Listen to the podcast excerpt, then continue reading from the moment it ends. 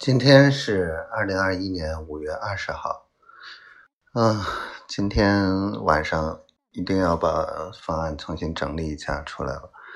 昨天晚上跟丫头语音说了会儿话，嗯，跟她讲了一会儿这个，嗯，要做的这个事情，感觉把她给说睡着了，哎。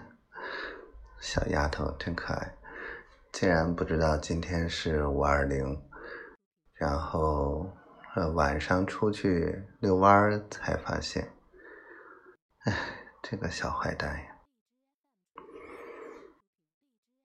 等等看吧，虽然呢有的时候丫头反应会慢一点，但是她总会发现的，小傻瓜。